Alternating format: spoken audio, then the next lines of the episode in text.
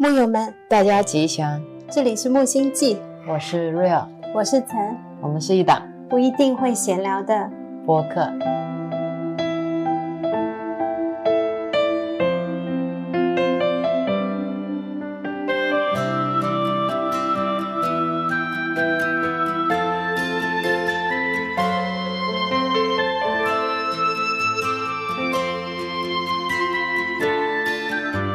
今天是二零二三年七月二十五日晚上九点二十五分。这回是挺久没来录播客了吧？在评论区被催更了。之前我们说过，这个月是我们的孝顺月，是刚好呢。我上上期动态修行的时候，妈妈来舟山，嗯，然后录完那期动态修行之后的没多少天，我妈妈以及我的外婆和姨娘都来到了舟山我们家玩，对对对，然后我们就陪着妈妈、姨娘和外婆，玩了一个星期。陈就病了，然后病了之后，我们就休息了几天嗯，啊，今天算差不多恢复了，对因为之。前陈的喉咙比较有磁性。本来我是想趁着有磁性的喉咙给大家录一下的，因为那天栗子到我们店里来坐坐，他说我那个声音也很好听，今天还带一点点轻微的鼻音和尾音，大家享受一下。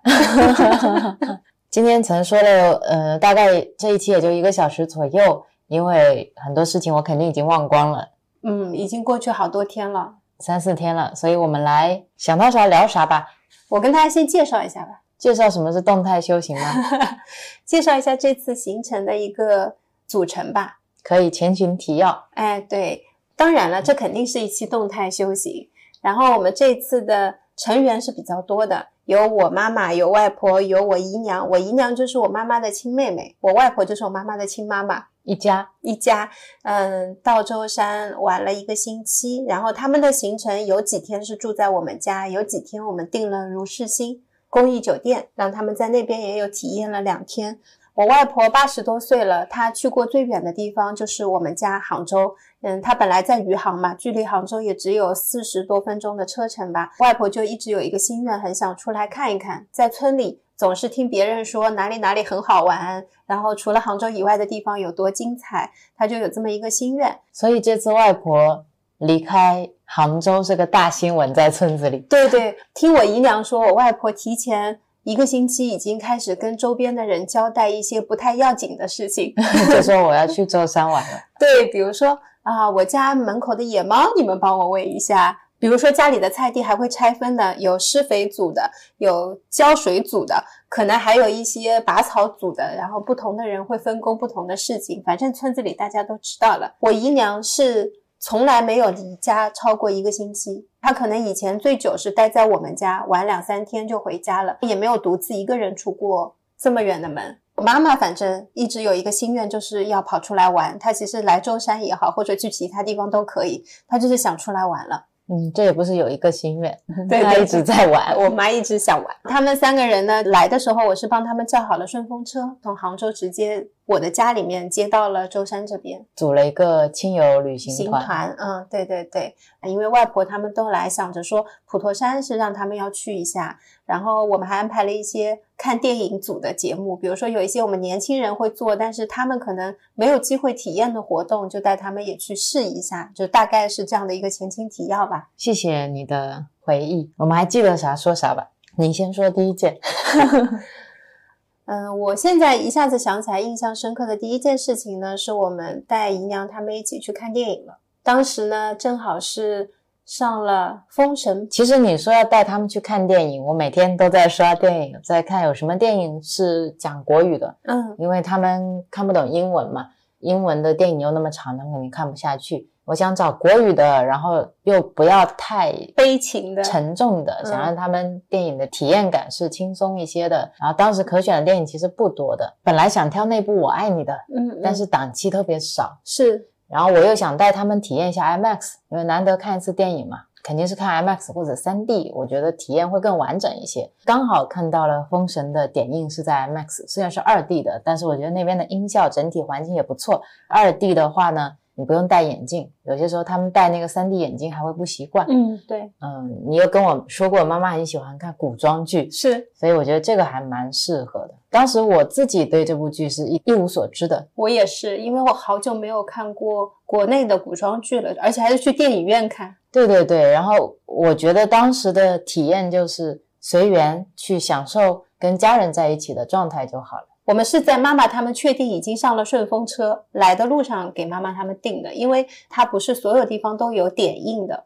它是七月二十号上映，然后刚好那天是十六号，对，十六号的晚上有一场晚场点映。我想早点买呢，是因为我怕好一点的位置没有了，一直催着陈说，我到底什么时候能买啊？你跟妈妈确定是不是需要确定他们同意想看电影了，我们才能买，因为你不确定他们会不会是不想看，这是我当时顾虑的点。后来由你全权负责，我就买了。买了之后，外婆他们来了，告诉他们要去看电影，大家都很兴奋，因为外婆、姨娘、妈妈都没有看过电影。对，那个反应是还蛮出乎我意料的。外婆是属于坐在我电动车后面的时候说：“我们晚上要去看电影，对吗？”是一种期待，非常期待的心情，那种感觉蛮奇妙的。因为如果像我们现在年轻人，其实看电影是看惯了，有时候你都懒得去电影院看电影。你还挑片子，对，我们在家里面放个投影啦，放个电视，或者端个 iPad 也是看习惯了的。可是对他们来说，只有老底子的那种可能户外的放映机，小的时候有在村子里面看过，没有正儿八经的进到一个电影院里面去看电影。是长大了，你也不会说我今天地里活不干了，去买个电影票看电影。但是如果说自己的孩子或者说自己的孙子，他们去看电影是一件很正常的事情。娱乐活动，好像这件事情跟他们没有关系，但这并不意味着他们不想看，是或者他们不喜欢看。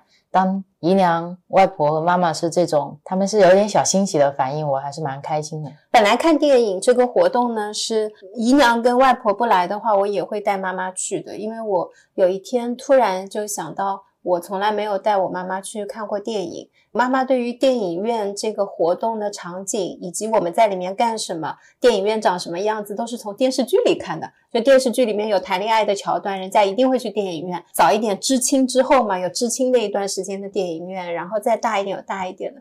所以他自己本身也没有走进过现在的电影院，包括什么是三 D 电影，什么是二 D，什么是 IMAX，他根本就都没有体验过。或许听到名称，他觉得不就是看电影吗？我听到妈妈在说，我弟弟他们，也就是我姨娘的孩子，他们去看电影的时候，他会说把妈妈放在家里面，自己一家三口去看电影。我当时听到这个的时候，我有一些感触的，我就想到啊，其实他们不是不想看，是我可能也没有邀请过他，说妈妈你要不要看电影？我们今天晚上去看个电影怎么样？或者经常你邀请他，他会说你们年轻人自己去就好了，我也没什么好看的。或者他们会觉得自己对这些东西不感兴趣，对对那是你们年轻人的事。是是，这一次我也是蛮意外的，是大家都说好，我以为有一个人会说哦，这个我没什么兴趣就不去了，结果大家都还蛮蛮开放，蛮开放的，蛮开心的，我们就去了电影院那一天。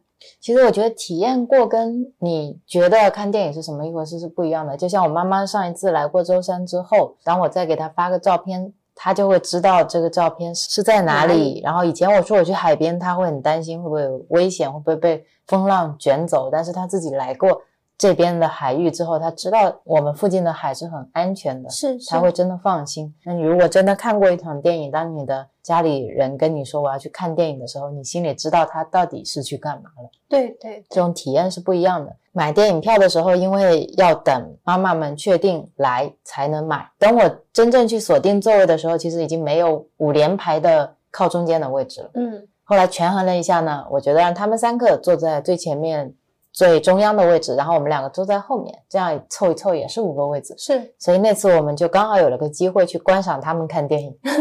那场电影也意外的很好看。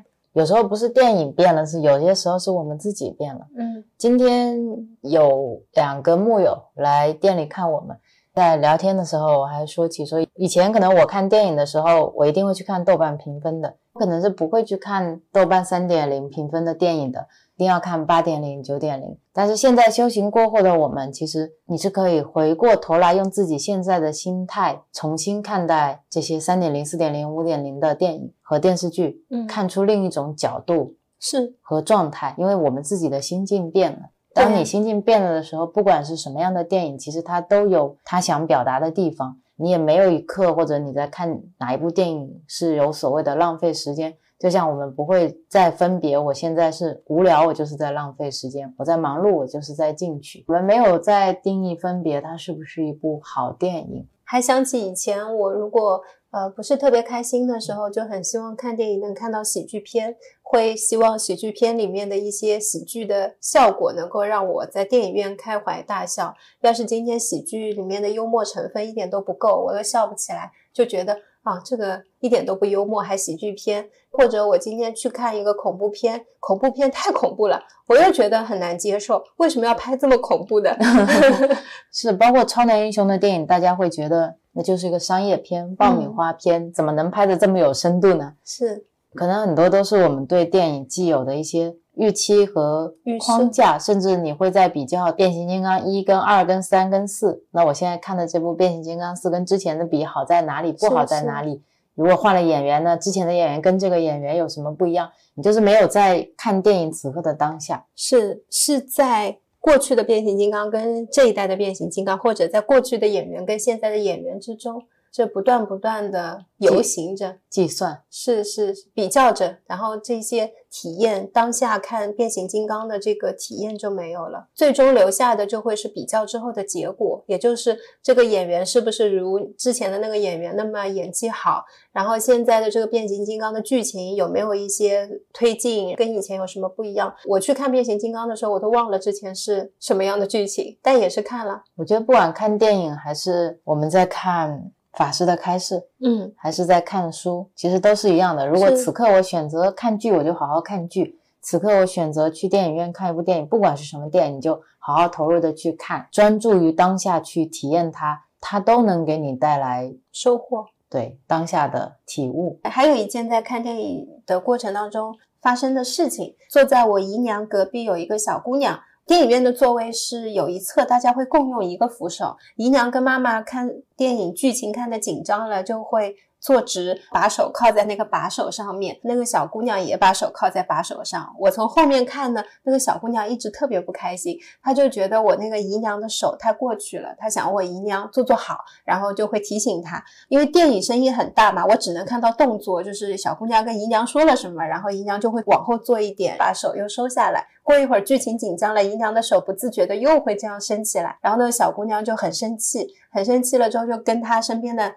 男性朋友说了一下之后，男性朋友就换了一个位置，之后就没有再有这样的这种交集了。当时看到这个情景的第一反应是，心里是稍微想保护我姨娘的。我想说，我姨娘这辈子第一次进电影院看电影，结果就被旁边的人嫌弃。是，我就很怕她的体验会不太好，因为我不知道那个女生讲了什么话。我姨娘。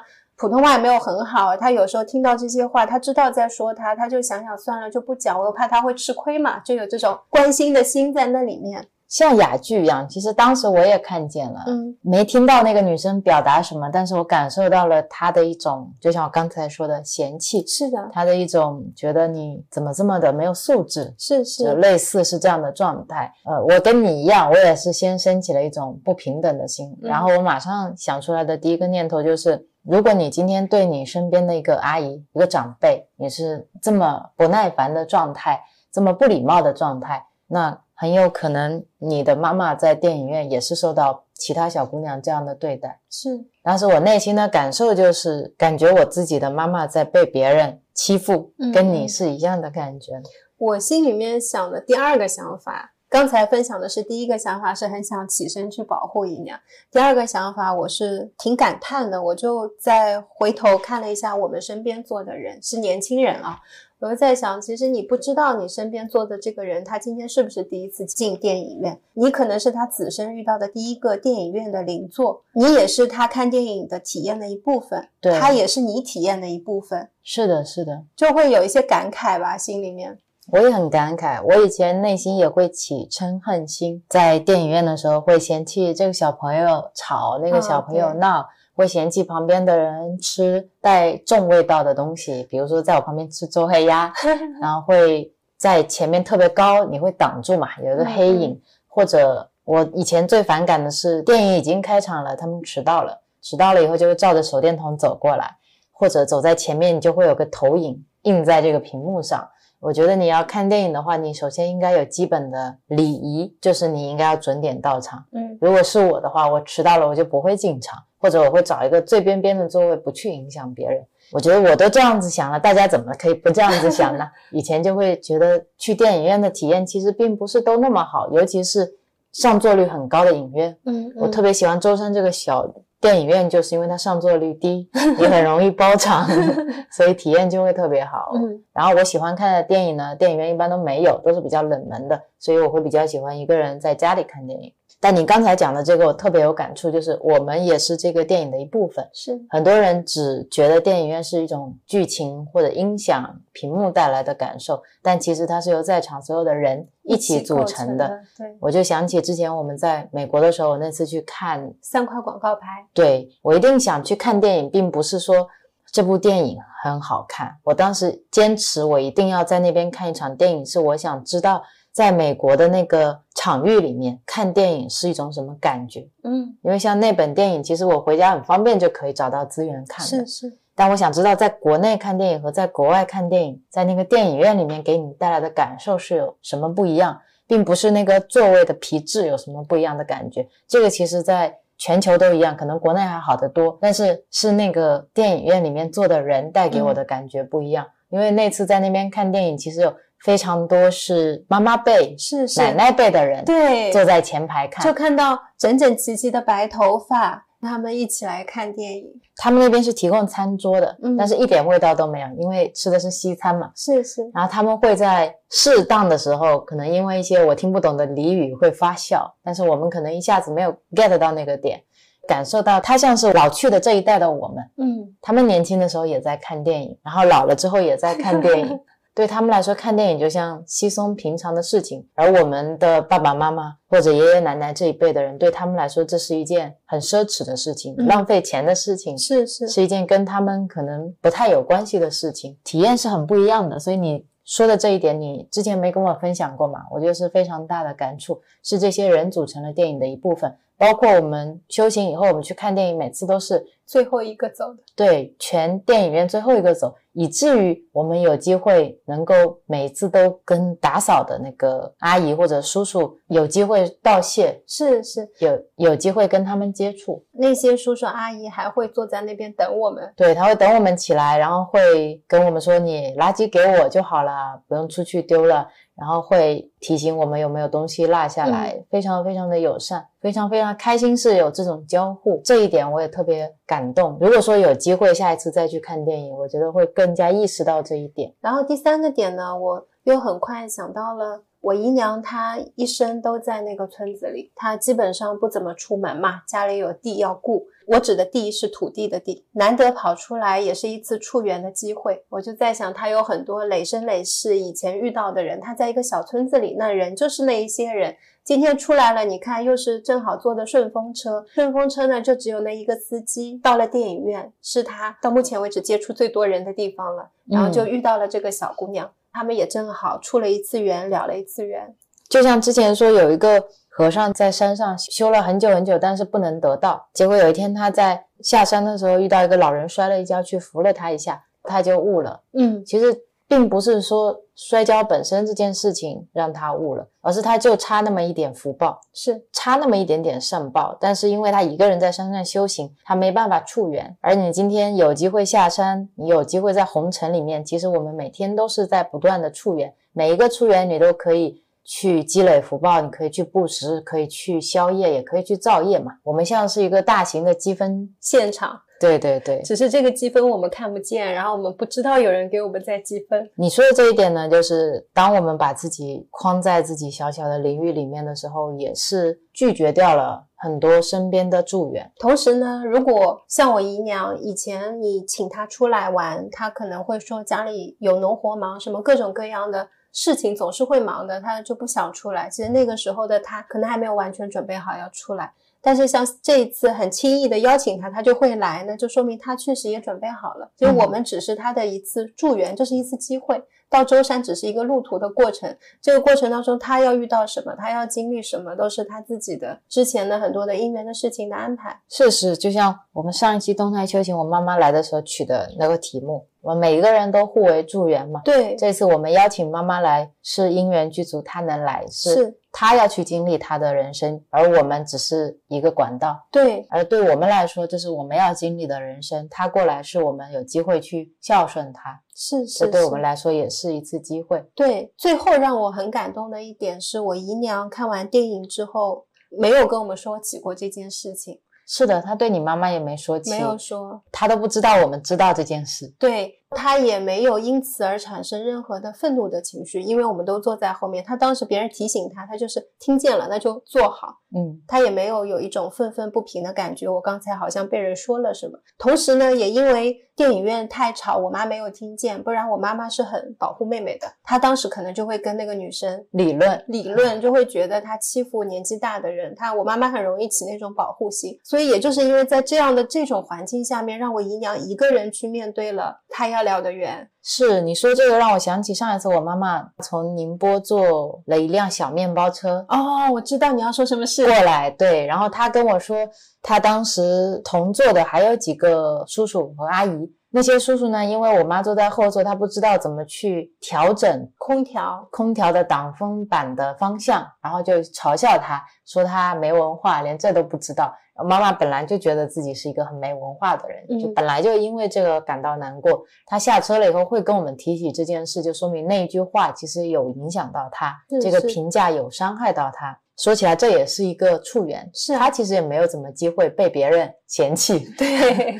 但他其实现场是没有去做反驳的，嗯，也就是修了一下忍辱就过去了，是。但是他在那个车上就会遇到另一个帮助他的，对，就会帮助他，会很担心我妈妈，因为我妈妈不识字。他就会在自己下车的时候跟我妈妈说：“然后你看这个导航距离你要到的地方还有二十几分钟，你记得要在那个时候要提醒司机。”他会跟司机说：“你要在那个时候下车，会关心他。”这都是处缘，是是。其实要有非常多累生累世的缘分，你才有可能刚刚好今天。打到了同一辆小面包车，一起去同一个地方。这是一个多紧凑的高级升学班啊！既有会要数落你的人，也会马上要帮助你的人。而且帮助妈妈的那个阿姨，她好到连价格都帮妈妈还好了。对，本来可能要七十块，她跟妈妈说：“我刚才跟司机断好价是六十块了，一会儿下车我会大声的说我六十块钱放这里，然后你们都说要六十块。”对。就会觉得很多事情是安排的很不可思议的。是啊，因为我当时正规的大巴车的票都要帮我妈妈买了，结果她说啊门口有这种小面包车，我就坐去好了。其实我知道他内心是有点担心自己等一下检票啊，各方面又会遇到一些不确定的事情。对，为了减少自己的不确定性，他说：“那我多花十块钱去做这个面包车好了。”结果阿姨还帮他省十块钱，就没什么差价。对，我觉得很多时候就是冥冥之中你注定要坐上这辆车，注定要遇到这个人。注定要被他数落一下，然后过去，然后注定有一个人会来帮你。就像我经常是在路上，有时候拿一些重物的时候，总会有人过来路过帮我。一切都是因缘。嗯，然后这个是刚才分享的看电影的事情，印象深刻的。对，第二件事情呢？第二件事情就是我自己在这个过程中非常大的一个感觉，因为一开始我会有点担心，说，嗯，你的长辈过来，然后上一次你照顾我妈妈，我其实很感谢嘛。我在想，我有什么方式能更好的照顾好你的家人？然后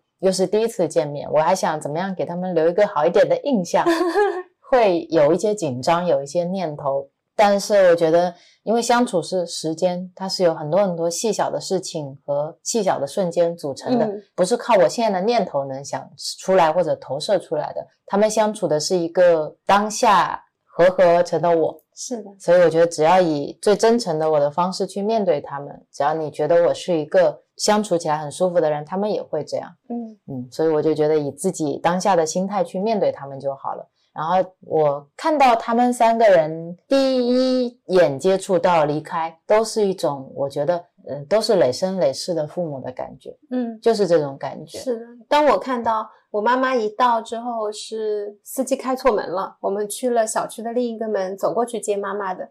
然后我走着走着，变成 Rio 跟我妈妈两个人超快走在很前面，我跟外婆跟姨娘走在后面。我看着他们两个人的背影，我觉得完全不像第一次见面聊天，对，可能一开始是觉得大家互相要认识一下。认识一下，然后妈妈是属于在三个人当中最 social 的那一个，嗯所以她会负责过来跟不认识的人先建立一个联系。但是聊着聊着，好像就真的变成了很好的朋友的感觉。嗯然后我在自己心里一直都是觉得，今天如果她是我的妈妈，我会怎么做？如果今天她是我的外婆、我的姨娘，我会怎么做？就是以这样的心态在面对的。所以做每一件事情的时候，内心就没有任何的纠结了。我就是我妈妈来的时候，我怎么带他，我就怎么带他们，嗯，就这样，反而很轻松。大家就是很自然而然的就坐下来了。然后 Rio 要洗碗，我妈也不会特别说啊，这个碗我来洗，她就会很自然的让给你。这个我以前也没有见过。以前 Rio 经常说我是永动机，然后我说你是没有见过我妈妈。嗯，我妈妈也是那种在外面玩了一天很累了，她回到家撑着也会把饭做完、碗洗完的人。她就是不想让大家更多的去辛苦，就会自然而然的承担这些事情。所以在我们家的时候，如果我要洗碗，我妈都会说我洗不干净，其实是不想我累，然后她会去做这件事。但这次她会很自然的接受让我去洗碗。她的这种接受还不是一种客气的接受，也是我妈妈嘛，就是我比较看得出来，她有时候是一种客气的接受，说哦。好的，好的，那给你洗，这种是一种礼貌。但是到了第二天，我发现我妈是非常诚心的，觉得这个碗你洗好了。对，包括最后她行李箱破掉了，对，然后你跟她说我有一只行李箱，她很自然的说那行，我就拿 Rio 的行李箱。就走。然后我说，呵，所以她以前是不会说，呃，因为毕竟只是小姐妹嘛，小姐妹的一个行李箱，她觉得多不好意思啊。对我还再三跟你确认，我说她是不是真的不介意这只行李箱，因为是有用过的嘛。他不介意，他只会觉得你介意，他才会介意。对我也觉得他包容了我可能会介意这件事。嗯，没有，我妈是真心想要那只箱子。我觉得她像是给我了一种信任。嗯嗯，我觉得你们的这种信任感来源于我妈妈感受到你的那种真诚，因为他们也是每天都在接触很多人的人，就是心跟心层面的接触，他能感受到你的那一份心口合一。而且我在这个过程中，就因为我在一开始给自己的起心就是他们都是我累生累世的父母，然后这么做下来之后，我有一个很深的感触，就是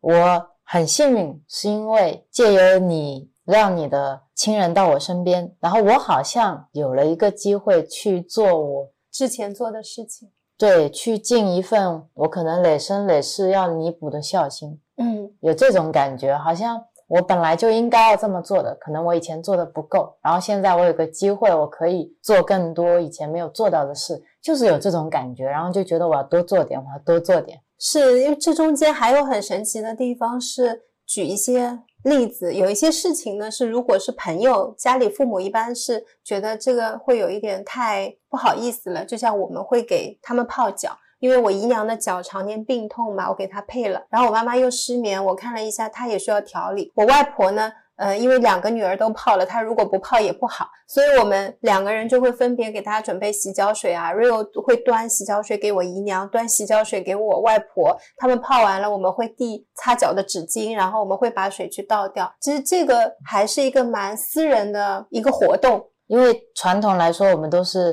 可能孩子给家长、对对对，给爸爸妈妈去泡脚或者洗脚这样的事情，对我来说，可能它是个体力活，是是水比较重，姨娘的脚不好，她抬着话不太好抬，因为你给她是一个高的泡脚桶，你要直接没过将近要到膝盖的，是的，所以她如果去提那个就会特别费劲。外婆年纪又大，对我来说，可能这是一种帮他们去提重物、减轻负担的一个过程，但是这个行为本身其实它还代表了另外一种含义。是的，是有一种孝顺长辈的含义，但是在朋友跟我的长辈之间的这种关系下面，一般像妈妈她是蛮难接受的，她肯定是觉得这个是太不好意思了，让我自己觉得是有一种熟悉的不可思议，因为这些都是我的亲人，他们以前见过我的各种朋友，我第一次看到我妈妈没有 social 成分的跟你相处。你那天还跟我说，妈妈没来之前，你跟她说要带朋友一起玩，她说有什么好带的？对我妈就不理解，她说。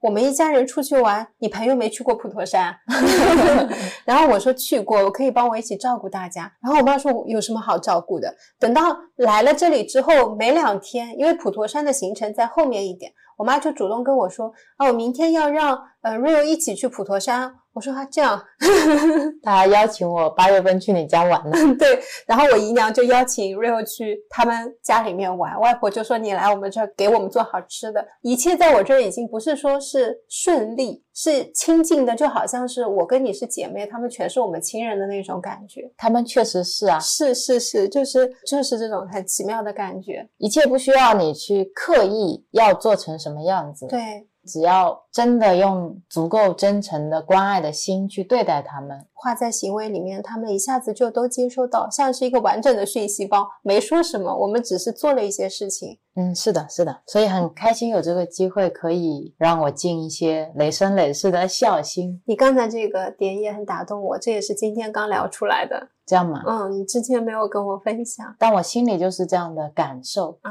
从第一天见到他们，就是有一种见过。就是有一种我需要去尽孝的感觉，就像我见你爸妈也是这样的感觉啊。这个在我之前见别的朋友的家人的时候是没有的。就是我见你爸妈，我就觉得哎，就是熟，就你家的事就是我家的事，就是很顺理成章的，就好像觉得要承担一些什么事情，然后就去了，然后爸爸妈妈就接受了。对，有时候不可思议的是爸爸妈妈的这份接受。对，在这部分我的感觉是。一部分是累生累世的相遇，是一种很奇妙的感受。我想，这种只有大家自己体验过了，知道这种亲近感、这种熟悉感、特殊的感觉。对，就是很感谢有这个机会，可以尽到一份累生累世的孝心。嗯，随喜我自己，我也随喜你，还有我自己。然后第三个印象深刻的事情呢，是什么？还是要靠我是吧？嗯。惊叹于你的疗愈能力哦，是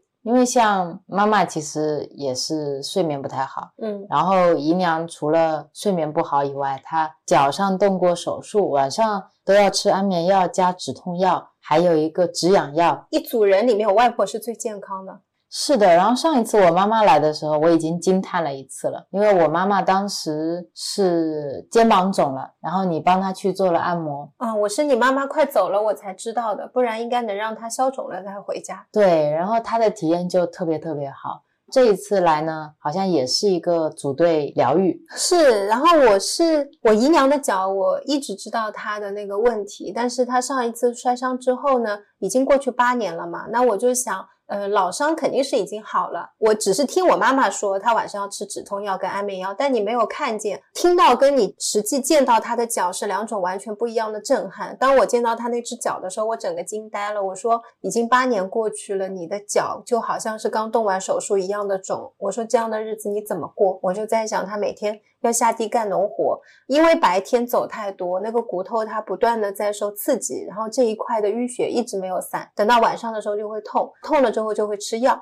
吃了药之后脚底心还会痒到不行。对，而且由于他有一只脚长期是处于这种不能落地的状态，导致他走路的时候一直不平衡，所以他的腰也痛。是我本来是没有觉得我能治我姨娘的。我是想说，那看一下他的脚，大概做一下判断，看看这边会有有名的中医啊什么的，因为舟山这边骨科也挺有名的。我说带他去看一下，然后我一边聊天一边看他的脚，就发现我轻轻碰了一下他的脚，他疼的整个人要跳起来了。对，所以我评估了一下之后，很快就说我们可能去不了普陀山，因为像姨娘和外婆，其实外婆年纪大了嘛，她也走不太动的，虽然她一直说她不累，然后姨娘这个脚呢也是一样的。基本上从我们家走到我们店差不多了。是的，是的，但是他们都会比较逞强，然后也是苦惯了的。像我姨娘，你说农活从早干到晚，腿不疼吧？腿也疼的，有时候咬咬牙就过去了。我那天下午的时候，我就在那儿想，那我姨娘的脚这么肿，我得给她治啊。那不管治得好治不好，我本来想带她去看病，后来我发现最难治的就是我姨娘那个坚定的信念。他那个信念坚定到自己认为自己不会好了。当我跟他聊起，我说可以去见一个中医，姨娘第一句话就是看得好的，我看了很多了。然后我妈妈就在旁边会说：“你姨娘为她这只脚不知道砸了多少钱，看了多少年，没有一个医生可以看她看好的，而且医生都说她这辈子都不会好了。”外婆就在旁边说：“她这只脚是不会好的。”然后我姨娘说：“我的脚是不会好的。”板上钉钉。然后我当时我是坐在地上嘛，坐在地上看我姨娘的脚，我就在想，我说这怎么治啊？这个其实跟脚根本没关系。我摸了一下脚还在肿，对我来说是一个好的现象，因为它。他还在表现给你看，你有可能能治愈红肿痛嘛？它就是一种外在可以消炎的表现。但是难的是他不相信自己会好啊，这个不相信我是没有办法去改变的，因为他只在我这儿住一个星期。是是是，就像我今天在听杨宁老师在聊，我们为什么要去调整我们自己的呼吸？嗯，包括最近杨定一博士在教我们怎么样去用不同的方式去憋气。去加深自己的呼吸。当时杨宁老师说，我们很多时候我们憋气是为了能够让这股气息有能力可以冲开一些穴位或者气脉，因为我们平常呼吸是很短促，力量是很微薄的，是基本上没什么能量的。长时间的憋气呢，是有可能能积聚一些能量，但是他很快就会说，你就算现在冲开了也没有用。嗯。如果你的知见没有改变，就你对自己这些身上病痛的认知没有改变，即使现在冲开了，如果是由于你的贪嗔痴慢疑引起的，那后面呢又还是会积聚在是的那里，还是会形成的。如果说姨娘有这样坚定的信念，我的脚是不会好的，那她的脚是真的很大概率不会好的。对我当时觉得最难的突破的点在这里，加上她常年又在吃一些止痛药，其实止痛药或者是安眠药。药本身不是问题，它会带来一个心理上的恐惧，这个恐惧是一种依赖感。我如果不吃它，我就会痛。刚有一点点痛，还没有很痛的时候，他立刻就想去找那个药，就连忍一下都不愿意。我就是阻止都来不及。我说再忍一下，是不是可以晚一点再吃？不可以，就马上就一定得要吃下去。到了这样的这种度了，那我说那试试吧。然后我就给我姨娘特配了泡脚的药。正好家里也都有，我就按照自己的感觉这样配了，然后开始给它泡。泡完第二次，我姨娘去完普陀山，他跟我妈妈说泡脚真好啊。说走完普陀山一天回来都不累，只是有一点酸。我妈妈就问他是哪种酸，他说就是有时候走累脚酸酸的感觉，但不是疼。然后我姨娘才开始对泡脚这件事情起了一点信心，这也是在我预期之外的。因为我给姨娘泡脚呢，我也觉得说试一下，无论是从身体的放松也好，情绪的放松也好，对他们来说是一种放松，不一定说一定能够让他的疾病怎么样获得恢复，但是能让他轻松一点，就是怀着这样的心情去做的。我也觉得姨娘的这个信念，我没有打算转，因为我想每个人都有他自己要。转的时候，我只是在那一天跟他说了我真心话。我说，其实最难医的是你这个感觉，你觉得自己治不好。我说这个病是最难治的。其实你的脚是可以好的。然后我在那天晚上帮他查了一些资料，我发现有很多人是类似于像他这样的问题，通过泡脚是可以好的。所以我第二天再跟他强调了一下，我说这个方法呢试试看，因为对他来说是最容易操作，成本最小，也对他生活节奏没有任何的。打乱的，他不需要今天不去干农活，特地坐下来泡脚。我说是在你闲暇的时候有空就可以做的一件事情，然后人也比较舒服。他说好。等到后面他发现自己有一点转变的时候，你发现他那个呃思想就会有一点松动，对对，然后就会觉得哎，这个好像是真的是可以。我就再把前一天呢。话再跟他车轱辘再转一遍，就说这个可以好，然后你只要去改变你的那个想法，你不要一直觉得它不会好，你可以试试看，可能真的能好。对啊，所以姨娘走的时候就带了一大坨的草药跟泡脚浴盐。对我来说很开心的是在于，我以前会有一点执念，因为是自己的亲人，你看到他身体有不适的时候会特别的难受。难受在于你不懂还好，你稍微懂了一点的时候。觉得哎，你怎么可以这样去不顾自己的健康？你知道你到底在吃的这些药对你来说以后会意味着什么？以前就会很着急，会数落姨娘说你不该吃安眠药，你不该这样依赖止痛药。你还年轻，但是呢，现在的我就会在想说，他已经在吃了，他已经在他的生活轨迹里面在走了，那我能做什么？能够让他轻松一点吗？能够让他放松一点吗？反而抱着这样的这种心态，我并没有想要去改变他什么样的一些东西，我也并不觉得我一定能够治好它，只是说我尽自己的一份力，能做什么做什么。那泡脚，然后身边有什么样的一些配方就拿来用。以我现在对于他脚伤的这个判断，我觉得最好的配方是什么，就试试看。是是是，我特别感动的是你跟我说你的发愿，哪一个？你说你会继续做芳疗，会继续做产品。会希望能够解决大家更多生理上的病痛，能让大家更舒服，这样大家才能更有身心的状态去修行、去学习佛法，或者是去学习大家适合的一个方式方法，然后让大家能过得更快乐一些。因为有时候你在病痛的时候，确实是你无力。对啊，像我们也会遇到病痛，比如说我发烧头很痛的时候，我也会哭啊。对，比如说我肠胃发炎的时候，难受的躺在床上，你也会觉得啥都不想做。是我们都会有那样的一种状态，反而就是当我有落入到那样状态的时候，我在想，好，那我现在有一些能力，我们有一个食物的产品，然后我们可能有机会，或许就真的帮助到别人了，那我们就去帮助大家，希望大家在。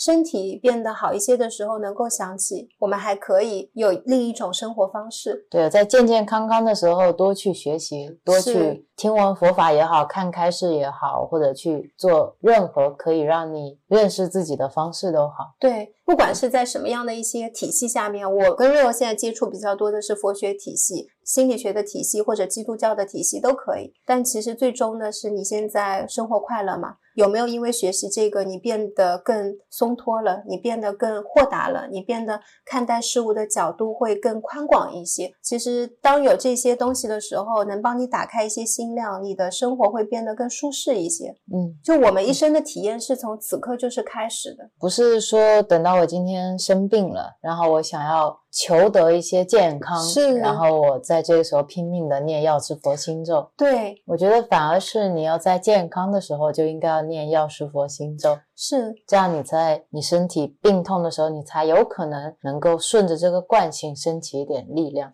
是是是，然后这也是我特别开心的是，你让我感受到了产品食物产品的力量。我也很感谢，我前几年学会了做手工皂，一直在做，会做蜡烛，然后会做一些食物的东西，感觉它是能够，嗯，让大家更接地的一些东西。我可以通过这个产品去传递我所看见的大家可能会需要的东西。如果今天没有一个产品，我看到 Real 后，我感觉它要接地，我只能给他一些口头的建议，像我一样讲道理啊。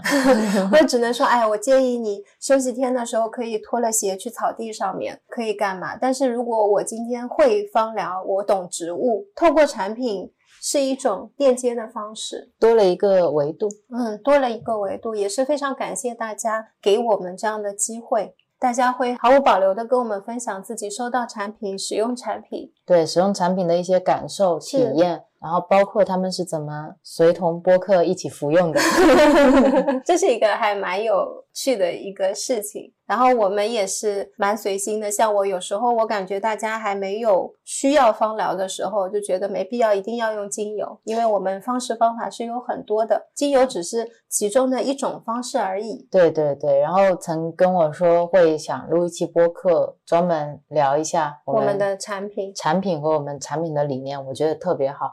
我一直在催他出一个产品手册，就是像一个 PDF 一样的，大家可以浏览到精美的画面跟文字。但是他跟我说，其实可以有一个语音版的。是是，我觉得这也特别好。就在那一版，可能做着做着，大家觉得我悄无声息了，是因为哎，我们又发生变化了。然后我那天突然在想啊。那不如就通过声音跟大家专门有一期，我们统一来讲一下现在目前我们的这些产品，我怎么想的，为什么想做它。这样下次大家问我产品问题的时候，我就可以说去听这个播客的几分几秒时间说，于我而言也是一个方便。谢谢你，不客气。然后以后每一季有出什么样的一些新的产品或者有什么变化，哎，就专门出一期这个播客，就是跟产品相关，大家有兴趣再听，没兴趣就不用点开了。也是换汤不换药，聊产品嘛，最终也是在聊佛法，聊佛法也是在聊产品，是一样的。然后这一期聊产品的播客，可能在下期，可能在下下期，反正应该也很快啊，蛮快的，就会想跟大家聊，因为已经呼之欲出了。对，因为我在催嘛。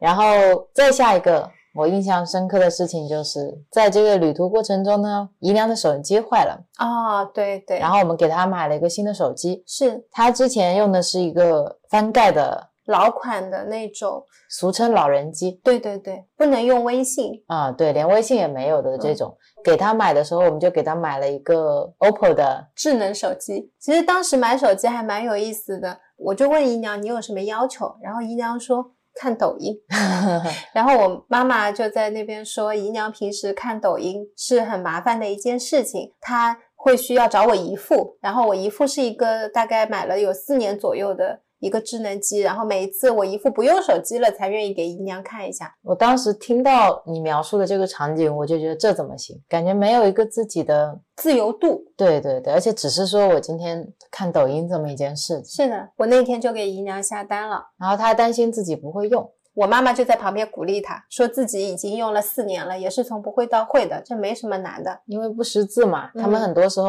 翻通讯录的时候都是按顺序来的，比如说在 real 下面是陈，陈下面。是妈妈，就类似是这样的节奏，因为他的整个通讯录我看了就十来个人，然后我妈妈在用的时候是强行记忆的，她强行记忆到什么程度？今天有一个未接来电，一天如果有五个人打电话给她，她要存其中一个，她得记住是哪一个，然后是谁，那个号码得记下来，之后告诉我这个号码的名字叫什么，才能帮她存上。然后像我妈妈平常她比如说在用微信的时候，她是按图案记忆的，嗯，比如说我点开。开的时候是红色代表取消，绿色代表确定，或者它有一个顺序，我先点右上角，然后再点左下角，再点。其实对我们来说是稀松平常的事情，但是对他们来说，其实你是要养成一个很复杂的线路，是是才能做到这个事情。我其实每每想到这个，也觉得。对他们而言，生活是很不容易的，就像你生活在一个全部都是梵语的环境里一样。然后你一直学不会梵语。其实，在这个过程当中，也给我一个反向的启发，就是当我以前在做产品的时候，我个人。我其实很少要会考虑到这部分群体，嗯，对辅助功能想的也比较少。但是如果我们现在重新以修行的角度去看待这个设计本身，今天在用这个机器的，就可能是你累生累世的父母，是他们现在是处于各种各样的文化阶层、身份、教育水平都是不一样的。你如果想到今天这个产品是为了你的妈妈在设计的话，可能思路是完全不一样的，嗯。是啊，所以这也是惭愧，就是以前考虑的太少太少了。是是，你不会想到说今天一个颜色的区别可以给他们带来这么大的便利。对。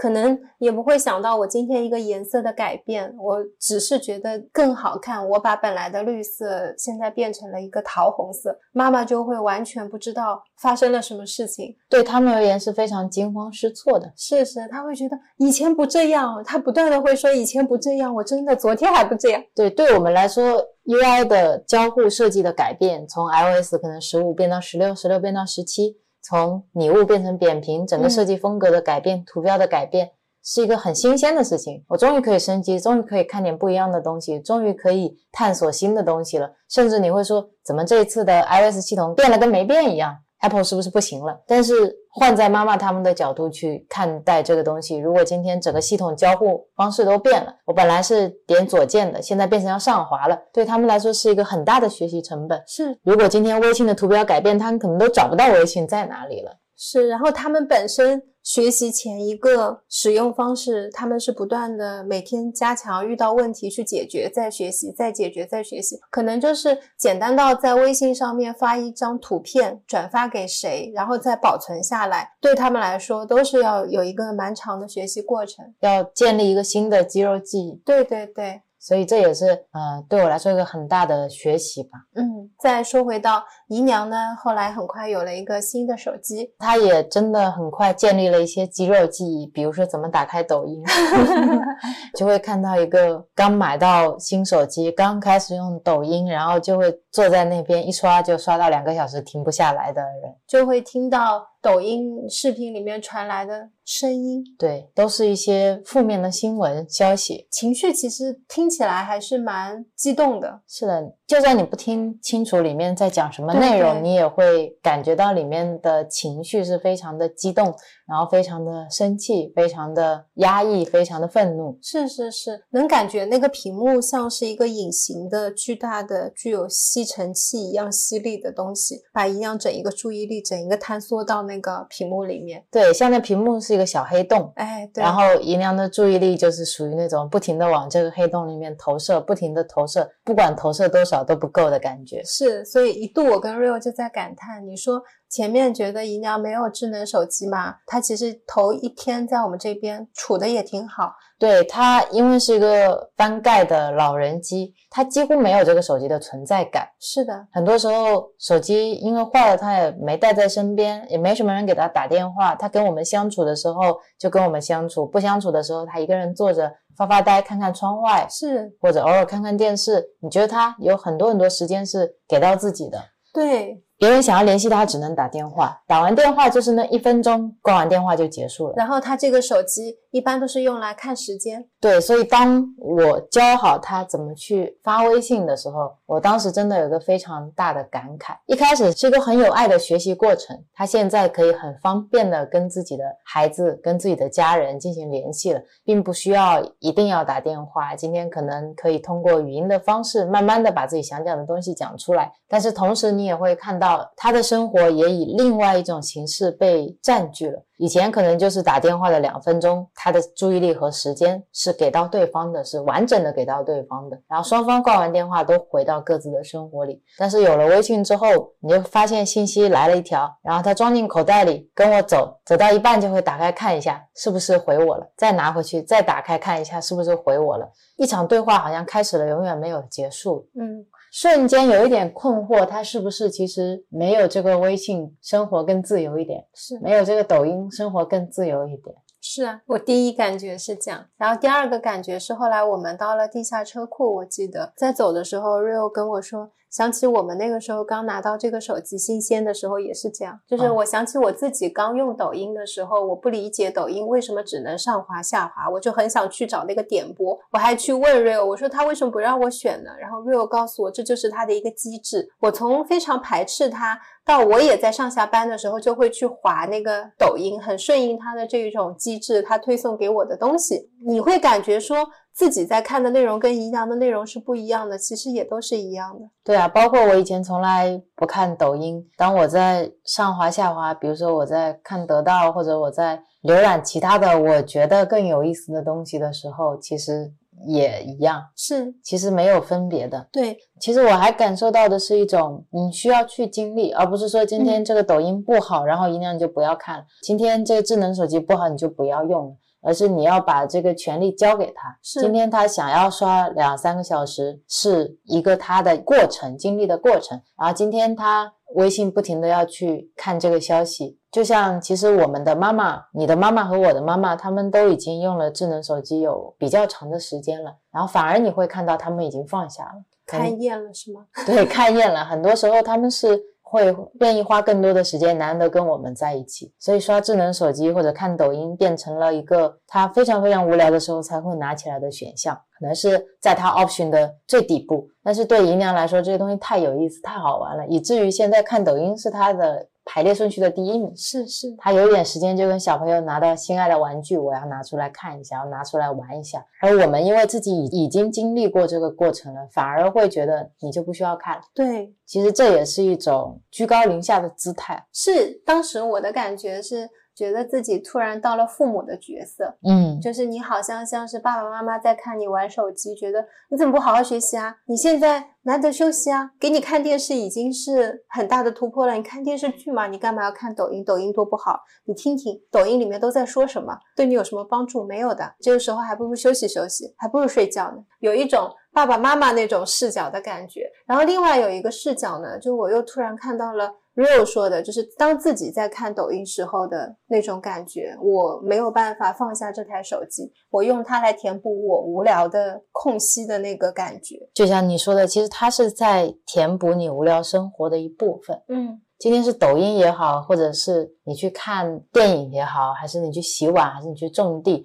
其实，如果你的内心是觉得这个生活好无聊，需要一个东西去填补，那填补的东西是什么都是一样的，是某种程度上是一样的。当然也有不一样的程度，因为抖音它有一些支箭会影响你种地，可能没有，还能帮你接接地。但是如果今天你是想有一个东西来填满我的这一份空白，在这个形式下，这些东西它只是一种工具。嗯，就像第一天你跟我说，外婆她想要去看大海。因为他很喜欢这个海浪流动的感觉，对我觉得外婆是一个非常懂得欣赏大自然、享受这种花开花落、云卷云舒的感觉。第二天我就特地一早带她到海边去看海浪，但后来我发现她不是，她并不是想要有一个静静的海滩，我只要坐在那边我就安安静静的坐一天。她反而是说。我想要看的是一些我之前没见过的东西。这海里有没有什么小虾？有没有什么鱼？有没有什么螃蟹？有没有什么海鱼是我没有见过的？如果都见过了，那还有什么好见的？只是水，平常也能看到啊。这海水就只是水而已。当他跟我讲这些的时候，我突然有一种感觉，就是他在找寻一种新鲜的刺激。这个跟抖音又何尝不是一样的？是是，如果今天他也有一台智能手机，他可能也是在那边刷抖音，因为上面有他没见过的东西，他在寻找一种新鲜的刺激感。就像我妈妈一直在寻找下一个旅行的目的地，这也是一种嗯寻找。其实。我们很多时候会觉得，你落在此地，此刻就是最好的。你此刻你想要的东西就在这里，你想要的安然，你想要的安定，你想要的幸福，甚至是你想要的快乐，它就是落在此地的。它不会因为你去了哪个地方变得特别快乐。对，这也是下一个我想分享的点，就是他们三个人旅行中非常一致的状态，就是嗯，我们的下一个目的地在哪里？对，非常的急。还没有在这个目的地看完，好好的看完这个地方，就已经要赶往下一个目的地，就像是有一种风叫过堂风，你知道吗？就是那个风吹进你的某一个堂间就过去了，前面很赶，我以为是因为赶路。那也对，因为想快点到达目的地，那就快点去。实际上，等到了目的地，发现也很赶，因为有下一个目的地。是，然后一直在一个目的地到下一个目的地到下一个目的地，就错过了很多很多的一些体验跟风景。对，就像我们之前说，旅途的开始是你起心动念想要出去玩的那一刻，是，而不是你到达那个目的地的那一刻。但是对他们来说，旅行就是我去一个地方打卡，像我妈妈就是到了先拍照，哇，好美的大海，视频先拍一遍大海，然后视频再拍一遍自己，再拍一些美照。对，所以当这个时候呢，如果我拍过一个大海了，我就要去拍不一样的风景，比如说需要是一个风车，需要是一个石雕，而不能再是一个大海，因为 A 大海跟 B 大海都是大海，那这样别人看起来我好像没有去到另一个地方。对，然后当我妈妈到了一个大海的时候，就会说。这个大海跟另一个大海，它的差别在哪里？跟我在之前哪一年去过的哪一个大海的差别在哪里？我之前是怎么玩的？然后当时的感觉是怎么样？感受是怎么样的？但是忘了我们现在站在这一片海滩前，嗯，然后他所有的记忆都在过去，都在未来。说，哎，一下一次要是能去一个怎么样的海滩，然后怎么样就更好，就是一直不在现在这个风景里。我其实跟他们一块儿玩的时候，我一开始有一个困惑，就是我不知道他们到底想看什么，好像很想去看海，到了海边呢也没有看到海的风景，很想去普陀山，去了普陀山，说，哎，普陀山也没有看到他们想看的风景，然后在家里呢也没有看到他们想看的风景。一直会觉得他们在家想去外面，去到外面呢又想回家，就是这种感觉。在一开始的时候，在过程当中，Rio 有说过一个问题，就是我们没有问过他们这次旅行到底是要干嘛。对，很多时候就是我们排了很多的旅游景点，然后我们以为他们会想要去哪里，是，但是他们这次旅途过来，每一个人自己内心的预期是什么？他们想要的体验是什么样的？是，就比如说我妈妈过来，其实她想要的并不是到不同的景点去打卡，她想要过来的是看看我们的生活状态。想要更多的是陪陪我们聊聊天就好了，所以无所谓在哪里，她待在家里她也很开心，去个咖啡厅她也很开心。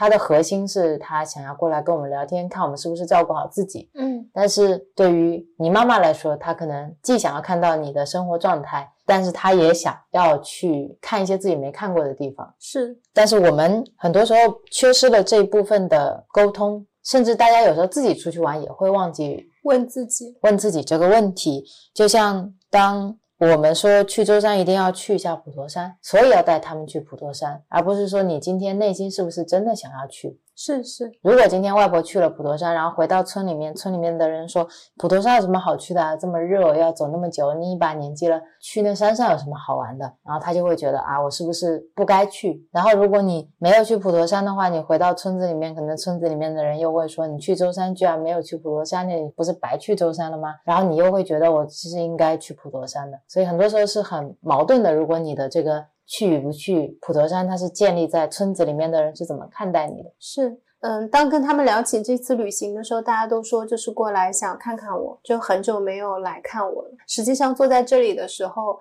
没有人在看你，没有人在看我。然后大家都是有预期、有期望的，想要来玩的，就是一种旅行的状态。尤其像我妈妈，就已经调到旅行模式了。我能走，天热没关系。然后各种装备都很齐全，你就会知道说哦。那我们是要出去的。我感到困惑的是，当我带他们去，他们又看不到他们想看的东西。很多时候带给我的是这样的这种困扰，我搞不明白到底要怎么样做才是他们想要的。到后来就会发现。对于妈妈他们来说，很多风景确实都长得一样，嗯，很多的地方它也都是很像的。然后他们也是用着类似的节奏在看着不同的地方。今天在普陀山是这样，在海边是这样，我们去外面吃饭也是这样子。我觉得矛盾的点在于他们会区别我今天是在家里还是出来玩了，是，然后他们会区别我今天是去了海边还是去了山上还是去了庙里。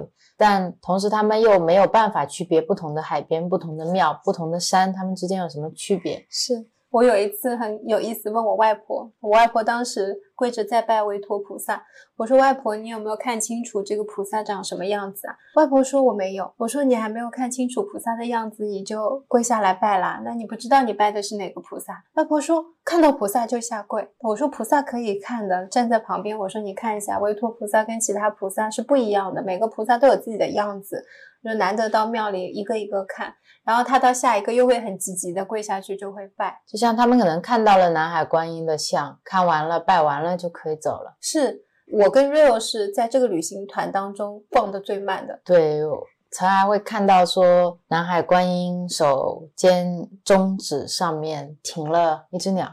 是啊，我那天跟妈妈说多殊胜啊！我说今天是初一，在拜的时候，先飞来一只鸟，就正好在南海观音的其中一只手上，后来又飞来一只鸟，就在南海观音的头冠上面。我说这个景象都不怎么平时能够看得见，是很殊胜的。但他们很急，拜完了就可以走了。佛像对他们来说就是来拜的。所有的路对他们来说就是通往下一个目的地的，对，什么都没有。但是下一个目的地到了，也就是他们匆匆要要路过的一个地方，对。然后直到下一个匆匆路过的目的地，后来看着看着，你就会发现这是一种规律。对，在这种规律下面。也会发现，其实我们并没有办法带他到这里，一定要看见什么东西，因为一切都是大家自己的选择。我想要看见什么，每个人都是不一样的。我们只是把他们带到了这里，我们只是那个管道。嗯，所以回过头来，我其实我们就是他们这次旅行的一个一个交通工具，对，是一个助缘。我们有。能力，比如说带他们到普陀山，我们有能力带他们到舟山，刚好也有这个因缘，然后我们能带他到海边。是，但是在这个海边看到什么风景，愿意看到什么风景，能看到什么风景，希望看到什么风景，是他们自己的现在的心境所决定的。是是他的现在的世界观、价值观，他的滤镜让他看到了这一些东西。但我们的存在并不是要评判说你今天必须要看到观音手指上这只鸟，不然就是不留心生活。对，你今天走路的时候不许看手机，不然你就是没好好走路。是你今天匆匆赶往下一个目的地就是不好的，你应该要去修行，像我们一样，慢慢的去知道过程即是结果。你需要去知道怎么样去活在当下，并不是让我们用我们现在生活状态去评判他们的生活状态的。是的，也不是需要去跟妈妈他们去讲这一些道，就一定是无时无刻都要跟他们去说你应该要这样，你不能这样，你怎么可以这样？你看你走这么快，你看见观音现在是什么样子了吗？你必须要了解维陀菩萨是什么样的护法，他到底在护些什么，他的故事是什么。你必须要认清楚四大菩萨都是哪四大，对你必须要清清楚楚、了了分明。你必须要接受舟山的海，不管是黄色的还是蓝色的，都是美的。你不能去分别这个海是蓝色的才是美的这样的心态。当我们有这样的念起的时候，我们两个人之间达成的一个默契或者状态，就是我们放下这些评判。是的，我们看到了啊！我发现我也是有预期的。我觉得我今天特地租车带我妈妈过来玩，哎，发现她怎么就看不见这么美好的东西呢？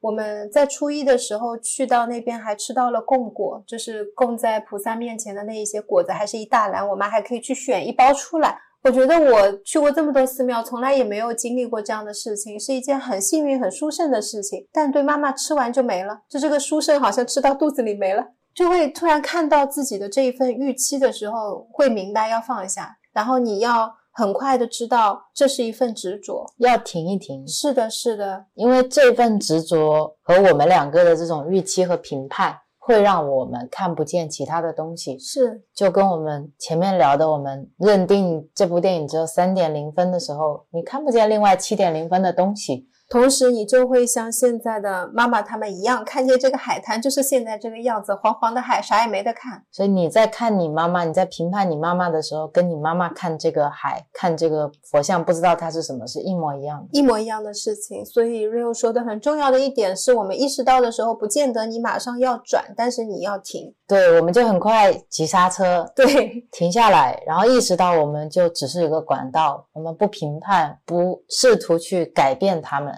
是是，然后让他们去体验他们想体验的东西。就在这个时候，就开始看见他们看见的美好了。对，当你不觉得他们匆匆忙忙，不觉得他们看不见身边的美好的时候，就会发现妈妈拍的照片好漂亮。是她眼里的这个世界是很美的。她发在朋友圈，有小姐妹点赞，她是很开心的。她发给那些小闺蜜、小兄弟们微信的时候，然后人家说：“哎，你正好可以到舟山玩。”她内心是开心的。是，其实他当下选择这样的方式，他欢喜，他开心，他就是欢喜开心了，不是说一定非得要按我们的形式，他现在就快乐啊。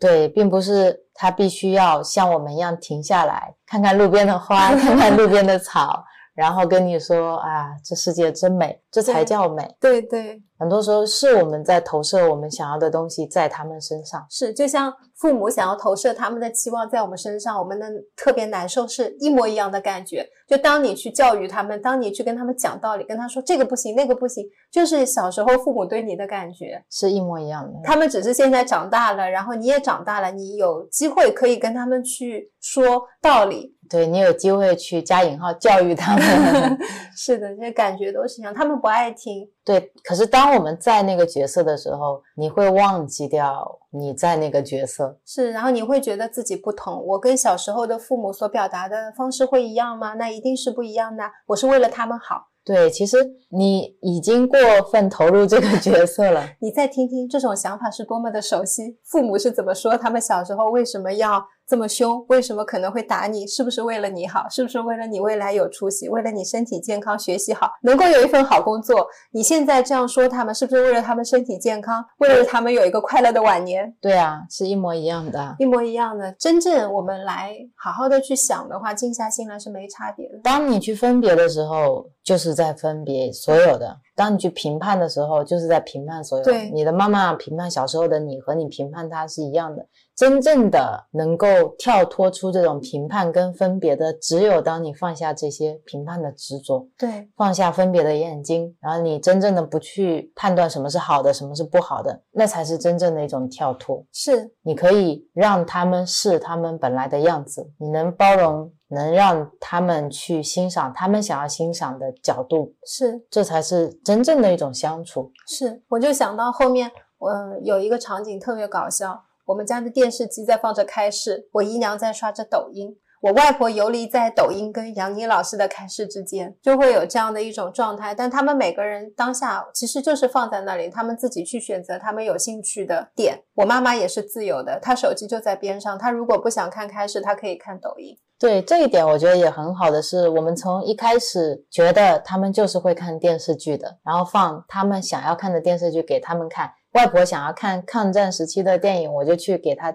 找一部她可能会喜欢的。妈妈可能会喜欢看古装剧，我就去给她找古装剧。姨娘可能会喜欢看现代爱情片，我给她找现代爱情片。你在某种程度上想办法去迎合他们的需求，是其实也是在探索他们的可能性，就像你带他们去看电影一样。当我们在电视上放我们想看的东西的时候，也是给他们多一个角度去看。就是我们会觉得他们一定不喜欢看开始，啊，对，所以一直在选电视剧给他们看。是，我本然的隔绝了他的其他可能性。嗯，就像上一次带我妈妈去音波疗愈是一个突破嘛，我们觉得她是不会进行这样子的活动的，是一样的。当那天你给他们放海涛法师的开示、杨宁老师的开示的时候，就发现哎，他们还听得蛮起劲的。是的，中间有一点我特别感动的是，外婆听得特别特别认真。然后你说外婆可能回去以后就再没有机会听到法师的开示。对，我觉得电视剧他们在家里都能看。后来我一想，法师的开示除了我们家，他们是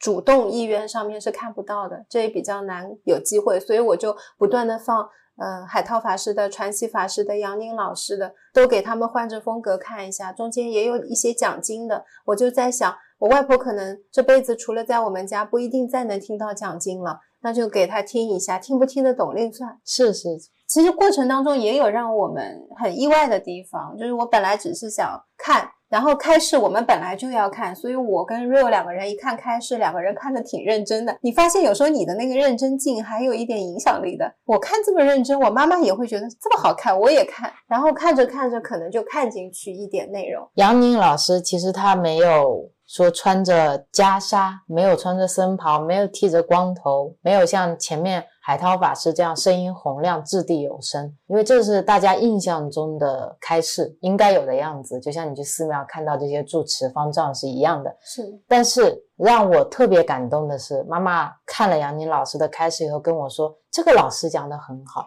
是他特别的恭敬。对，这是真正的一种依法不依人的态度。他并没有因为杨宁老师的着装，没有因为他是不是一个僧人而去疑心他讲的道理，而是他很认真的在听他到底在说些什么，然后说他说的很有道理，对他产生恭敬心。他听完了问我说：“这个老师的背景是什么？他大概多少岁？然后他每天干什么？他每天就这样在讲话吗？”然后问我说：“他结婚了没有？有没有孩子？等等这些问题。”我发现蛮有趣的，就像我们之前聊品牌一样，他是很公平的，他不知道他们的背景是什么，这个人是谁。就像 Rio 说的，依法不依人，他听到了，打动他了。对啊，所以嗯，我当时冒起的一个想法就是，如果听播客是一件很方便的事情，然后妈妈看到杨宁老师的开示，对他的生平感兴趣了，然后如果我们推给他一期播客是聊杨宁老师的生平的，就像我们那期聊水流花开是一样的，他也会听得蛮有意思的。是的，像听故事一样。对对对，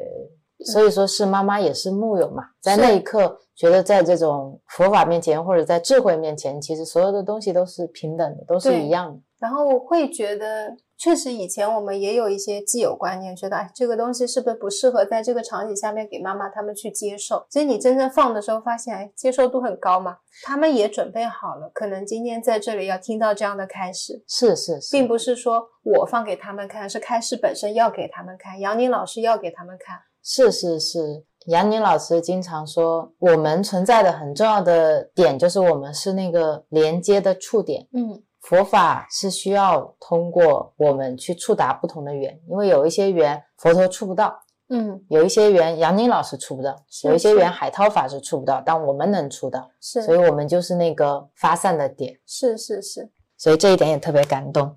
然后也可以顺着这个再讲下一点，嗯，过程当中我们还讨论挺多的一个点吧，是关于心口合一。嗯因为我在过程当中的头三天，嗯有一种让我觉得心上面特别累的状态，是很久都没有的。毫不夸张的说，近两年我们店装修我都没有这么累，嗯，就是会觉得好辛苦，不是体力上今天走一万步、两万步的那种累，而是心觉得真的是疲惫的不行。因为比如说你去问外婆累不累，外婆跟你说不累，其实她累了。你问姨娘你脚痛不痛，要不要继续走？其实这个时候我习惯了跟 Rio 一起，就是 Rio 告诉我说我累了，我们就回家。习惯了是一种确定的答案，但是当我问姨娘、问外婆的时候，你能感受到那个答案它不是全部，它隐藏了一部分的信息，这是有一种交感的。然后当你问到妈妈的时候，那个信息包也很复杂，因为妈妈的信息包里面包含了自己的，包含了姨娘的，包含了外婆的，还有一个她想象当中的我们。嗯所以每一个人给出的答案的讯息包都特别的复杂，特别复杂，它不是我单纯问题问，我问的是你累不累，但它会反推到是不是你累了。对，或者是不是我影响你们了？对，你们是不是有其他的安排？就是会有很多的担心啊，呃，问题都放在这个答案里面，最后形成了一个答案给我的时候，是他觉得你可能想要的答案。但不是他的最终答案，所以我们总是在反复的确认。对，比如说你想吃什么，想去哪里玩，都是非常复杂的问题。对，过程当中很辛苦，我这个辛苦都辛苦在猜这件事情上，经常会问他们问好多遍，然后问完了之后，三个人的答案可能又不一样。是是是然，后你在那个时候就要权衡，那我现在是一起出来旅行，我到底要往哪个方向走？我到底应该做出什么样的决定？然后他们三个人又会同时说，我们都随你们。是是，但其实这趟旅行不是我们要来玩的，是要想陪他们玩，所以我们希望他们的体验更好。然后他们觉得出来玩让我们很累，对他们会一直觉得麻烦你，麻烦我们。是头三天就超累，加上又给大家治病，我就病了。对，其实到第三天的时候，我特别累呢，也正好妈妈他们住去了如如是新的公益酒店，所以我跟 Rio 是自己回家住的。也是因为我们两个人回家住了之后，有时间在晚上是可以讨论一下这些事情。修整一下。啊，修整一下，也就是我们说绝停型里面很重要的停的部分。然后我们两个人在想，那前几天的这种感觉，我有，Real 有没有？发现 Real 也有。然后我们这种累到底是来自于哪里？对，就像在普陀山的时候，其实普陀山很大嘛，你可以走一个景点，你也可以走十个景点，你可以走一天、两天、三天。我其实挂心的是外婆和姨娘他们的身体状况，到底还能不能再走下一个景点？嗯，可是当我问出来的时候，我发现我得不到答案，是因为姨娘会觉得妈妈好像还想再逛一逛，对，然后外婆觉得，那如果我这个时候说累，是不是就会影响大家？是如果想逛的话，会因为我的身体而不逛，所以每个人都在替其他人着想，而反而没有办法有一个平衡。然后我就在大家都说不累的情况下终止了这场旅行，是但是回去送他们回到酒店，发现他们其实都累了。就很累，大家到了酒店就想躺下睡了。对，发现其实停的是刚刚好，嗯，从他们的身体反应来说，停的是刚刚好。是的，是的，但这样就让我不知道我到底应该在什么时候做什么样的决定。是啊，就会跟我们平时的相处模式其实差异感还挺大的。然后一开始自己觉得有一点，嗯，有一点失去平衡的状态，是我非常关注他们。当我很关注、很关注他们，希望能够让他们旅行体验更好的同时，我也忘记掉了，就是我需要去平衡我自己。然后我光想着他们怎么样能更好，但他们自己可能没有答案，就是他们不知道怎么样会更舒服、更好，因为。像外婆姨娘没怎么出来旅行过，他们平时的生活都在照顾别人，对，这个是重点。这个重点就是你想照顾他们，他们想照顾你。然后他们就会习惯性的在乎你，因为我们给的时间，然后给的关注度是他们从来没有过的多，所以一下子拿到这么多，我觉得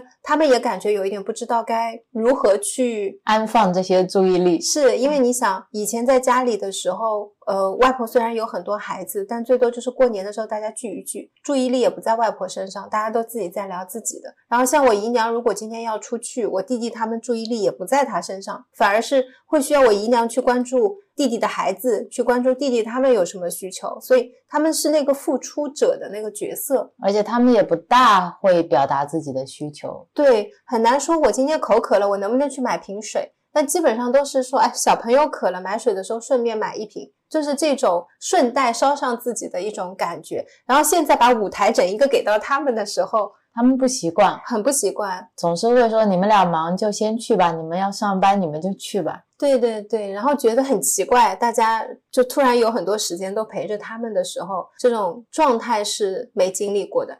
像我妈妈，其实她是想要一个你全然关注她、陪伴她的那个状态。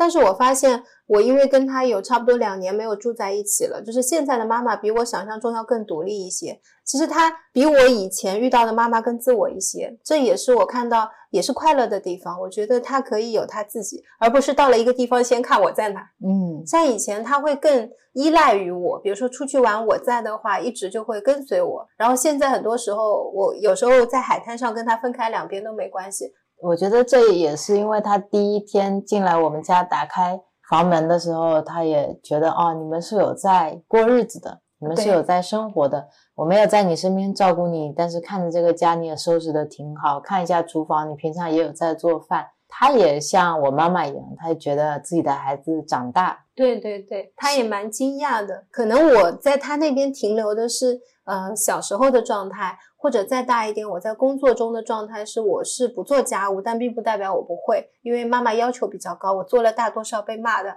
对啊，所以当他们第一天晚上到这边，然后你我们提前去买好菜，然后你做了一顿晚饭的时候，妈妈其实没有怎么去帮忙，她只是一直在跟姨娘和外婆说：“我女儿长大了，她自己都能做出一桌子菜了。”能感觉到她的这种欣慰了，所以也是奠定了一个基础，她在后面的时间里面可以更好的去照顾自己。是，然后我也发现了，就是现在的我跟以前的我不一样的是，我以前可能会跟她去夺这份。注意力，本来他给我注意力的时候我不要，然后等到今天真的我见到我妈妈了，以前他会比较依赖我，现在不依赖我，我就有点不开心了啊！你为什么现在就会变得那么的独立，不依赖我？这内心也是会有一点不开心的。这不是跟你妈妈是一样的？是的，也是在那样的一个循环里面，就是这样，我能很明显的知道。自己心里的感觉，既想妈妈不要依赖我，等到某一天她不依赖我，我不是轻松感，我觉得你是不是不爱我了？嗯，你是不是觉得我也是一个累赘？然后现在终于是你也自由了，你也松脱了，就那种感觉。啊，但现在自己会感觉到一种快乐，为我妈妈快乐。我觉得她可以放下我，能够真的自己去体验生活也是好的。不管她现在看到的海是蓝是黄，她开心不开心，她能做她现在想做的事情就挺好的。对，所以我们那天聊下来的时候，突然。也是通了一个点，嗯，就是其实我们这趟旅行最重要的，并不是想着如何满足他们的需求，想着如何去方方面面的照顾到他们，是，而是也要像妈妈一样，我们学会去照顾自己。对，因为在前几天过程当中，我们其实都丢了自己，嗯，就是一种没有自己的状态，像热锅上的蚂蚁，就一直在团团转，是想着姨娘现在是需要什么了，外婆需要什么了，妈妈需要什么了，我们需要为他们做些什么了。在这个过程当中，我们累有一部分是因为我们没有在照顾自己，嗯，把自己充电宝里面的电啊都用光了，所以低电量警示。正好那天晚上我们俩各自聊了一下，就充完电了。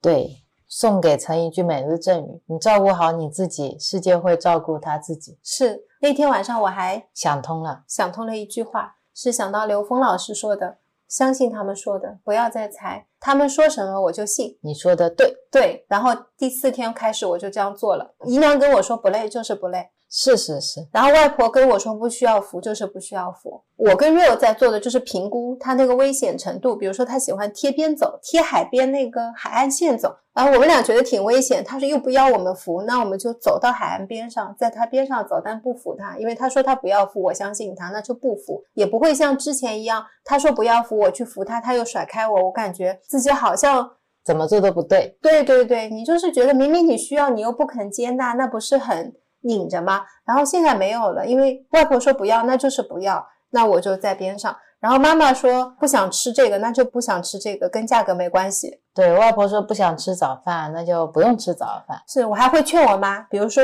我妈一定要照顾大家三餐，其实她自己只吃两餐。到了这儿之后呢，一早起来就要做东西给大家吃。我知道那是一种习惯，因为中间有一段 gap，她不知道可以为别人做什么，然后一遇到外婆跟姨娘就会很习惯。但其实姨娘跟外婆都没有很饿啊，然后妈妈就会给他们盛很多东西吃，大家吃很饱，到了中午又要吃，然后就是让大家去不勉强自己。嗯，后来最有意思的是，我去给我外婆盛饭，然后我外婆跟我说只要一点点，我就真的只给她盛了一点点，然后我盛完一点点我就给外婆了。外婆当时都惊呆了。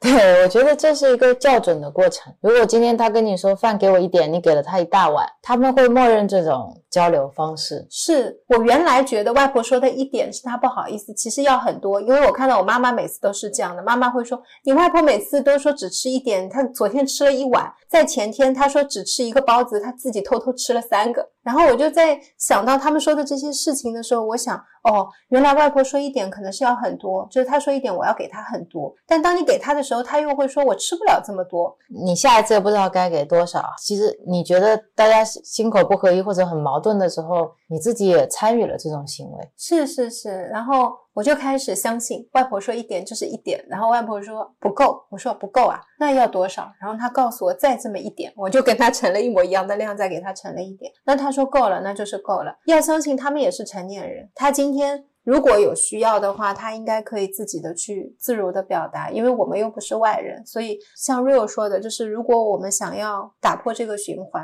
我们就要变得心口合一。首先，我们要心口合一，我不能说这边信着他说的。啊，一点一点，这边在做的时候又给他盛很多，这其实就是一种不合一的状态。是是，然后你永远也不知道他到底在说的是什么，所以永远感觉他在说反话，但他可能就在讲真话。嗯，然后累就累在这里嘛。但等到我们相信了之后，一切就变得特别简单，是所有的东西就突然变得特别顺畅。而且本来其实那天我们去到那里，还想跟妈妈他们再做一下深入的沟通，就是关于旅行这件事情啊等等。等到真的见到他们开始聊了之后，我就突然有一种很深刻的感觉，就不是要打包在这一次沟通当中把很多问题都聊透，而是。我们需要在每次跟他们接触的过程当中去做我们自己。是是，这一点也很打动我，是因为我总是觉得，那现在我们就应该有一次深入的谈话，要向他们提一些问题，让他们去思考一下这次旅行到底出来是要做什么，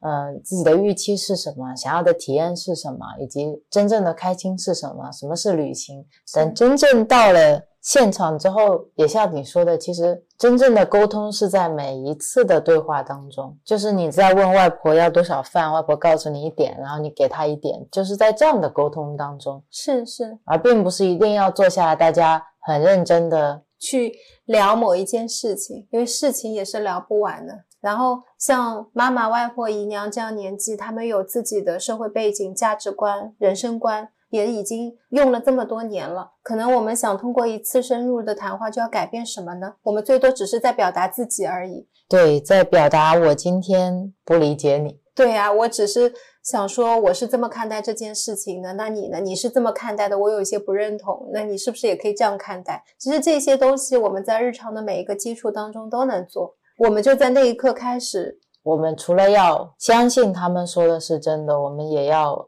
心口合一的做出来，然后我们也要学会照顾好自己。是的，也要把每一次的接触都是一次很好的相互了解的机会。其实不是说这个事情都要打包最后讲，像比如说后来我妈妈要走的时候，他在说下雨天嘛，他说啊，为什么等到他走了以后就要下雨了？他觉得老天不眷顾他。然后我说我看到的是老天很眷顾你，你在这边玩的这几天都没有下雨，杭州一直不是在下暴雨嘛？他自己也在讲，我说这是一个好天气啊，今天在走的时候才下雨，不是一个运气特别好的表现吗？对啊，然后我说我妈妈上次走的时候也下雨，我说是老天爷舍不得她走。其实你这样说一句，我这样说一句，在妈妈那就是一个转念。是，就是很多种对同一件事情不同的观点。再比如说我姨娘，她会跟我说，我弟弟跟她不亲，她很希望我弟弟能够跟她讲一些心里话。然后他觉得从小我弟弟就不喜欢跟他讲心里话，我就跟姨娘说，其实小时候跟弟弟在一起玩的时候，你也没有经常要表达，比如说跟弟弟有很长时间的沟通，或者你也没有把心里话跟他讲，所以在弟弟心里面是没有这样一种方式跟妈妈相处的，是空白的。他觉得妈妈本身小时候也没有跟我讲什么心里话、唠家常，也没什么沟通，大家就每天你吃什么。甚至吃什么都不用聊的，大家看电视也不聊，本来说的话也很少，所以他现在长大了也是这个样子。如果说想要有发生改变的话，我说你也要找他去聊聊心里话，他也会跟你说说心里话，可以做出一些改变嘛。是，然后嗯，到后来变成一样，他们陪我们玩。对，这一点就是我觉得这个旅程最大的改变。大概到第五天的时候，去到一个海滩。Rio 再一眼看到我的时候，我已经走老远在捡石头了。对，然后当你去捡石头的时候，反而妈妈他们也会开始观察到石头，而不是需要我们说你要看看石头，要看看海。是妈妈知道我很喜欢石头，然后她就会发现这一片海域的石头特别好看，难怪我要捡，她就会捡来给我，跟我分享她看见的好看的石头是什么样子的。然后我看到外婆。有捡到了一只虫子，然后又把那个虫子扔回沙滩里了，我就去救虫子。外婆他们就问我妈，我去干嘛了？我妈说她就是去救你刚才那只扔掉的虫子啊。是啊，嗯，就一切变得很平常。我平时如果在海边遇到虫子，我会救，我就会救，然后不会觉得我妈妈在我做这样的事情是不是怎么样，然后我就完全做回了我自己。在那一刻，我觉得所有的能量全部都回来了，你就好像是那个充电宝电，瞬间全部充满。嗯，然后我也在你那充了下电，然后我就 跟 Rio 分享了，也发现说。嗯，当我用我的眼睛去看这个世界的时候，它自然而然会有一种影响力，因为我的能量场域不同了，我也可以带动妈妈他们去看，但这不是一种必然，他们可以选择自己要看或不要看，这不是一种强求的结果。对我当时的感觉是，我们两个人，他们三个人。如果今天他们三个人都在 A 频道，然后我们两个人为了他们要开心，我们就会跟他们一起跑到 A 频道去。但是 A 频道我跟你待着不舒服。对，那今天我们两个人转到了 B 频道，他们还是可以在 A 频道，他们也可以选择我要不要来 B 频道看一下。是会变得更加的轻松和自由。是的，是的。然后在这个过程当中，我以前把握不好的那个度是关于自我，就是我原来有一个困惑是，当我这样做的时候，我是不是就是自私、太自私、太自我？哎，妈妈他们来，你都没有关心他们。其实没有，就是我在我的世界里面看到的这些风景，并不代表我不关心他们，我不爱他们，我一样是关心他们跟爱他们的。然后在这个过程当中，他没有损失掉那个。关心跟爱，这是不会被折损的。就有一点像那个我的视角，我可以跟大家分享我当时视角的不同。我觉得那个视角是你是一个广角镜头，你的广角镜头里面是可以看见妈妈他们的情绪，妈妈他们在干什么，又能照见自己的事情、自己的情绪，这是一个广角。但是像我原先的那种感觉，自我的状态是我是一个人像模式，我只有前景的自己，背景的妈妈他们是模糊的，或者只有妈妈没有自己，就是只有一个单独那。那种状态下面，我是不太舒服的。哪怕我自我，我也自我的并不是很舒服，因为在自我的背后，我是希望跟他们有一种联系、连接的。我也同时其实希望他们能获得快乐的，所以那个状态不够平衡，让我也是不舒适的。那现在这个换成广角镜头里面，这个镜头特别的宽大，然后又比较的平等。是，我不觉得我现在在做的这个事情是有什么不同的。就比如说我跟妈妈他们的玩耍会有什么不？不一样吗？并没有，他们在玩他们快乐喜悦的事情，我也在玩我快乐喜悦的事情。然后我们两个人又是相互之间有一些联系在的。妈妈能感受到我的那一份关心，我们没有失联，因为有时候自我会让我跟妈妈之间失去联系。嗯，就大家有一根爱的小天线。呃，其实 Rio 刚才那个问题是特别好的。他说：“那这个你到底自己怎么样判断？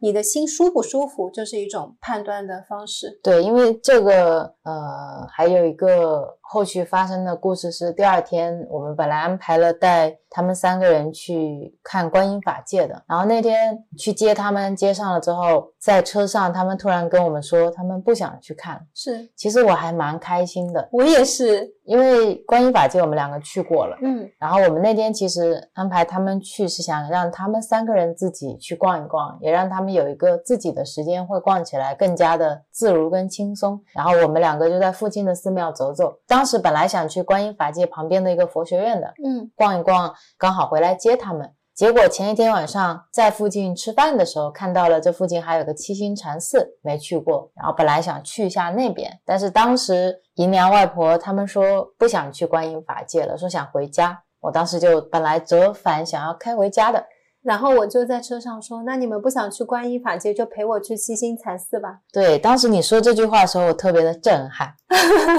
他们也很意外。对我觉得这就是你说的广角镜头。是的，我其实知道今天去 A 寺庙、B 寺庙对姨娘他们来说都是一样的。然后今天我们出门了，我在想说，哦，姨娘他们太棒了，他们不想去跟我说了。那我说，那这样吧，反正你们来不都是陪我吗？那我要相信大家说的话，所以陪我一起去七星禅寺。对，在那一刻我感受到非常平等。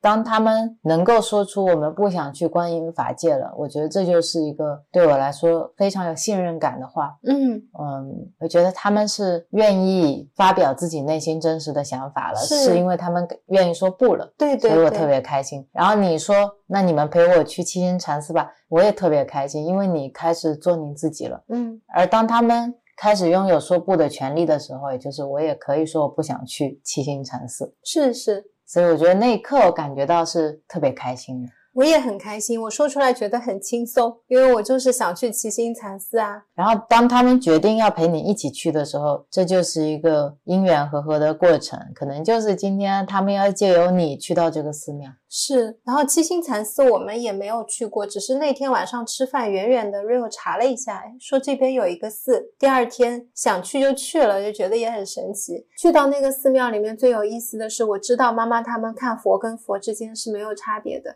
但是他们会好奇，比如说 Rio 会开始拍，因为我们平时到了一个寺庙就会拍东西，我们逛的会比较慢，然后会想记录下来，到时候也可以跟大家分享。Rio 在拍一进门的一个石碑，那个碑上面刻的是佛经。当时我妈妈就说：“这碑上面这么多字，看着也不像名字啊，因为名字都会两个字、三个字就会中断。”她说：“这难道是经文啊？”我说：“哦，是经文。”妈妈问 Rio 在拍什么，我说：“我们到了寺庙都会拍一下，顺带拍一下，记录一下。”哦，他就自己进去看了。对，然后那座寺庙特别殊胜，特别不一样的，是一个是它的护法是直接建在外殿的，是，然后会有专门自己的一个小亭子。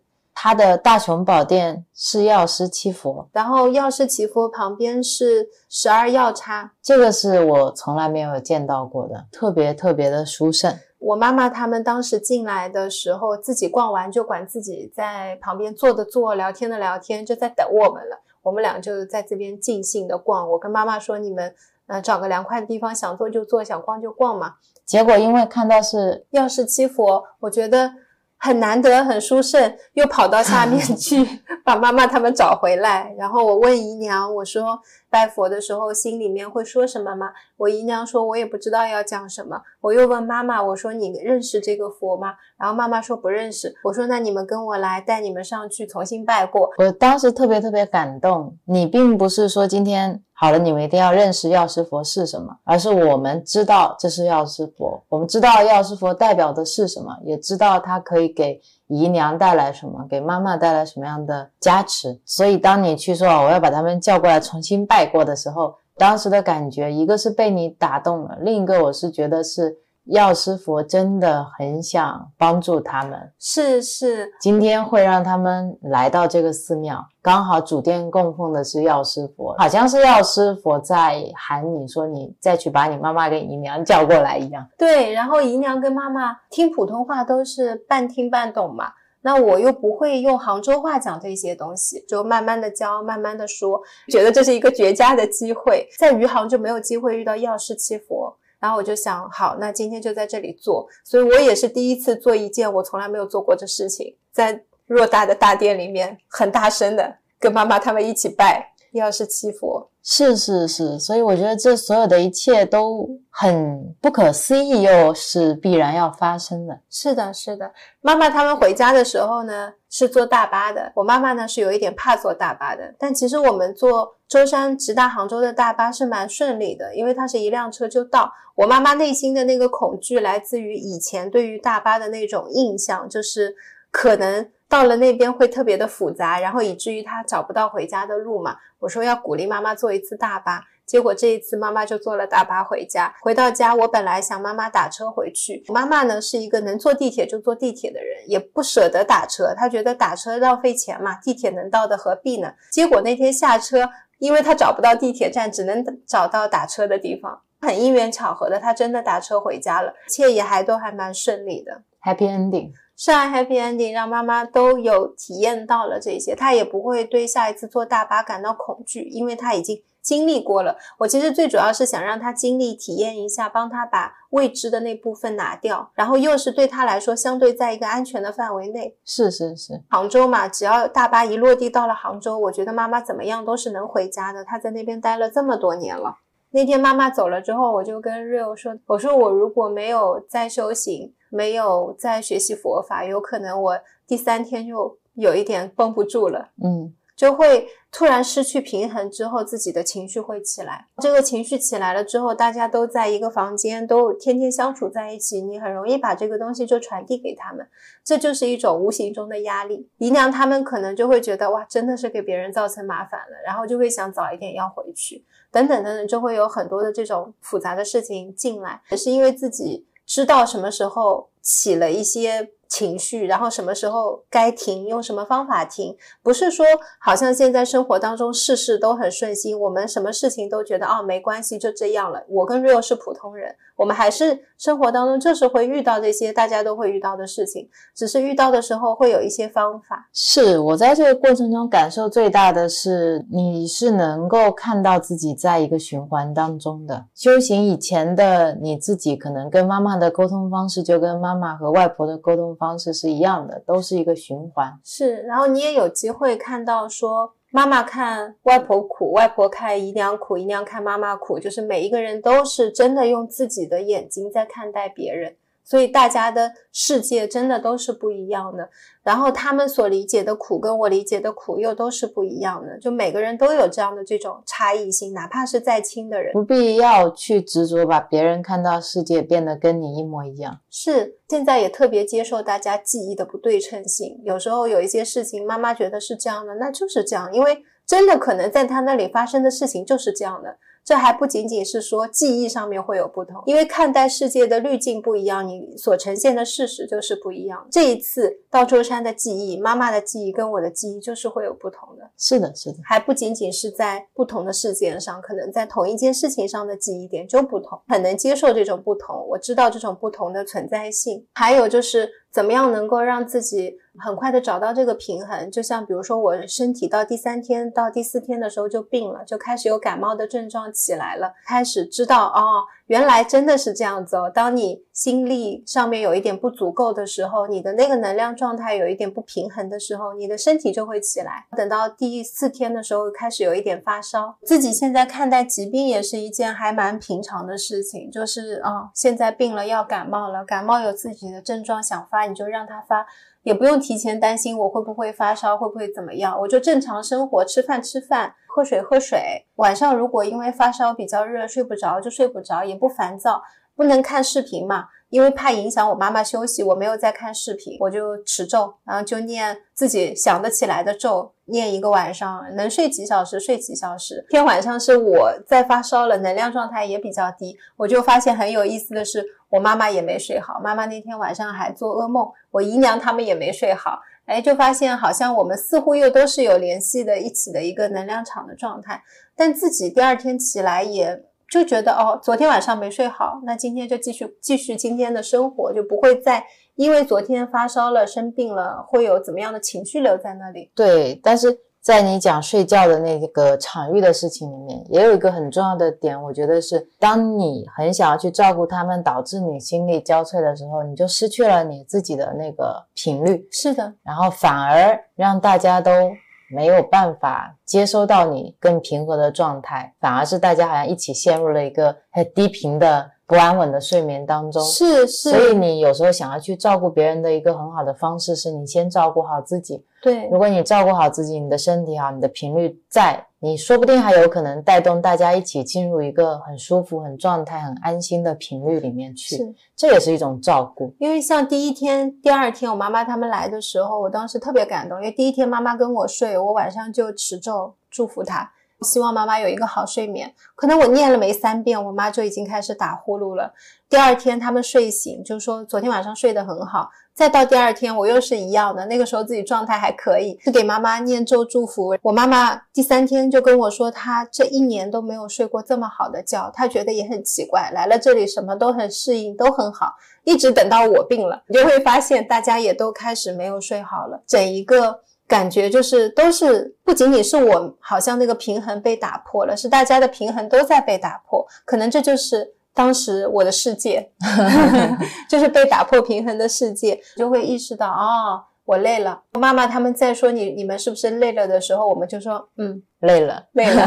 其实也是承认一种。辛苦跟劳累，但是 Real 说我们开心。他们问我们麻烦我们了，对，是麻烦我们了。当你决定要来玩的时候，就是会麻烦我们，我们就是会累，一起出去玩就是会辛苦。但是辛苦并不意味着痛苦，是是，辛苦有开心的辛苦，有快乐的，有幸福的辛苦，有幸福的麻烦。我今天可以见笑，我很开心。我很累，但是我很开心。是的，是的。我在承认我辛苦的时候，没有在否认我的幸福。当你去开心快乐传达你很辛苦的时候，也是一种方式，在让他们理解辛苦和麻烦其实有另一个角度，让他们能够现场去感受到辛苦对我来说，我觉得是幸福。对，这样说不定也有可能让他们以后也有这个可能性去表达自己的辛苦，但不会含着一份痛苦。或者害怕，是是是，因为很多时候都担心成为别人的包袱、别人的麻烦，才会不断不断的可能在强调，觉得我是不是带给你一些辛苦啦？是不是让你觉得很麻烦？你是为了我才这样，你本来不需要这样。我说是啊，没错啊，确实是。当瑞友说是的时候，我觉得啊，对，其实本来我们生活是有自己的轨道的。那今天外婆姨娘他们来了，我们确实是拨了特别的时间带他们去玩，但我们。有时候会礼貌性的就会否认说啊没有啊，其实并没有不辛苦，但我体力上确实是辛苦了。对啊，然后这样又多了一层猜忌，他下次就不知道如何表达是那个平衡嘛。是他们如果真的用这个辛苦在表达一份关心，我们就接受。是的，我们辛苦，但是我们快乐。就像我妈妈回去了，我这两天病了，然后妈妈就会跟我讲说，哎，你就是因为前几天太辛苦啦，没睡好。我说是的，这两天在补嘛，这两天我困了，我就会早点睡。然后身体的免疫系统很快就会回来，所以很多时候他们反复在说、反复在说的东西是他们在乎的东西。但是我们在当下回答的时候，也千万要记得，就是按照你自己内心的答案去顺应回答他们。是的，没错。七月份的孝顺月，很感谢有机会能够和家里人一起在舟山相处。我觉得特别特别的难得，尤其对我来说像是一个大礼包，就是没有想过可以有机会跟姨娘、跟外婆，还跟妈妈，大家都在一起。然后我也非常非常感谢 Real 在这段时间见了累生累世的父母，照顾的特别特别的贴心。谢谢你给我这个机会去尽孝，谢谢你陪伴大家，陪伴我们，然后也很谢谢你总是能够。觉察到什么时候要停，什么时候要走出来。谢谢你在自己这么累的时候，会去转变这个角度，给大家充电。在这里，我插播一下，我想跟大家分享的就是，当你感恩都很累的时候，就是你有情绪起来的时候，我发现，当我早上起来已经做的那么习惯的感恩。在那几天生病的时候，发现好吃力啊！原来每天早上起来，Rio 说我都像个小太阳，说哎呀，感恩宇宙，感恩什么，感恩什么。做完了，睁开眼睛，天呐，这世界也太美好了。那几天就是我要感恩啥来着？所以，当你感恩也变得比较辛苦的时候，也是一个可以绝招跟停下来的时候。嗯我也就是在那一刻突然意识到，原来感恩跟我的那些情绪是没有办法并存的。情绪在的时候，它没有走的时候，你就是没有办法发自内心的感恩。所以杨宁老师说，有感恩心的人是不会绝望的，是，真的是这样子。因为你绝望的时候生不起感恩。也是因为我有每天感恩做了那么那么久，你才会突然感受到那个变化，感恩心升不起来的那种奇怪的感觉，就是它原来并不费力啊。对啊，所以大家如果想要感受这种感恩心突然没有的感觉，就要有一个长期感恩的过程，是，就要每天每天每天的感恩，然后你身体或者你的心理状态很疲惫的时候，你可能会突然感受到那个感恩升不起来。我就是在变相的安利大家感恩。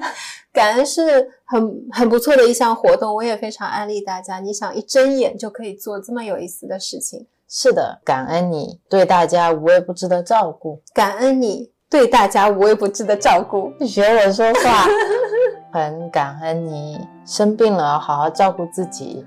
啊，很感恩你，我在我生病的时候，每次都让我好好照顾自己。嗯，那我们这一期播客就到这里了，录到这里。感谢大家的收听，是谢谢大家的祝福。对，谢谢大家的祝福，你学我，学回去。好的，那拜拜，那就祝大家天天平常，晚安。再见。我们都像小孩般，很容易迷路，走在所迫的旅途，总看不清楚，一直跟着轮回娑婆世界的迷惑，何时才能摆脱？